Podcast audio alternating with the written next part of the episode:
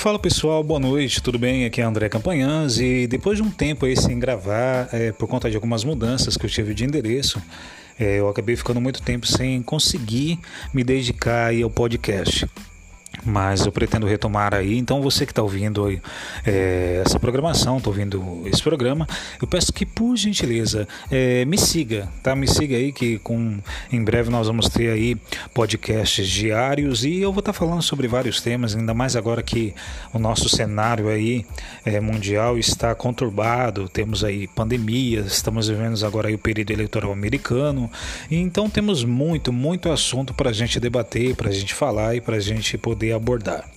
Mas hoje especificamente é, eu quero falar sobre é, um, um tema que eu acredito que vai, vai ser muito relevante para você que está me ouvindo, seja você religioso ou não, seja você um empresário, um empregado, não importa é, qual posição você se encontra na sociedade, eu acredito que esse tema ele é de muita valia para todo mundo, tá bom? Que é a questão da mornidão. Aí você fala, poxa, mas mornidão do que, que se trata? Vamos lá. Existe uma passagem bíblica lá no livro de Apocalipse que fala que o nosso Pai Todo-Poderoso ele vomitará de sua boca é, aquele que for morno. O texto ele diz o seguinte, diz assim: Como não foste nem frio nem quente, estou a ponto de vomitar-te da minha boca. O que, que isso quer dizer? O texto ele traz para nós a questão da, daquela pessoa que ela é meio termo. Tá? No contexto bíblico, ele fala de uma frieza espiritual, de uma pessoa que ela não é totalmente descrente, mas também não é uma pessoa que vive de uma forma íntegra, ela é meio, ela é meia boca. Tá? É, mas eu não quero me ater tanto no quesito religioso e sim na, na normativa de vida de pessoas que são mornas. É aquela pessoa que é morna no trabalho, morna no casamento, ela é morna na sociedade, aquela pessoa que ela não, como diz o ditado, ela não fede nem cheira. Então, esse tipo de pessoa, ela, ela vive dentro de uma vida de mediocridade, é medíocre. Por quê?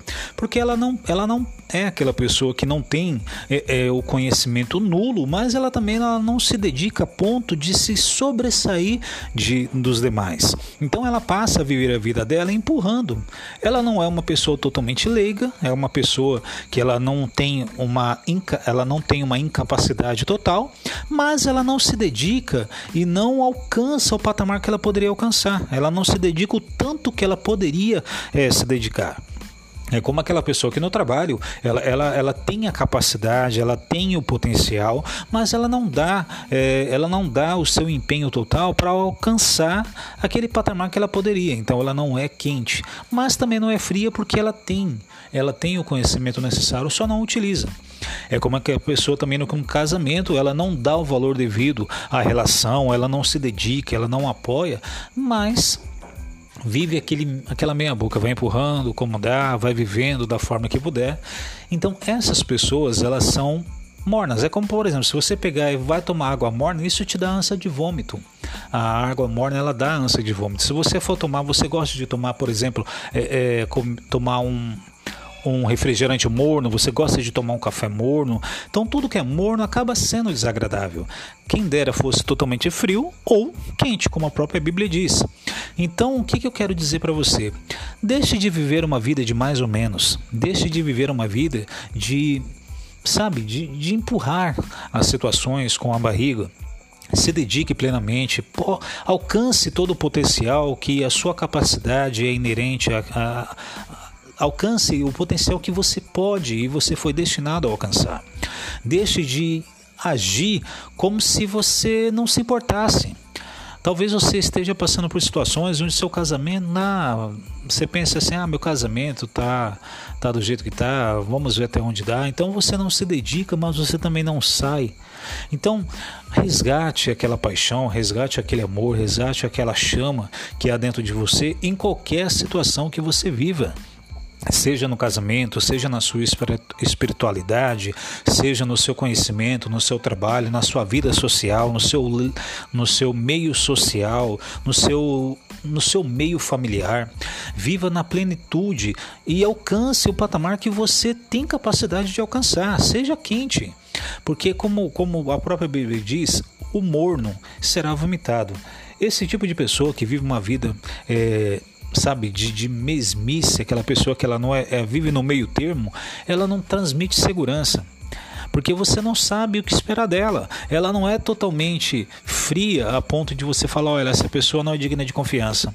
Mas ela também não é dedicada ao ponto de você ter total credibilidade nela. Então você fica naquele, sabe, como eu posso dizer, você fica entre a cruz e a espada. Você não sabe se você confia plenamente, mas você também não desconfia plenamente, porque para você é o meio termo.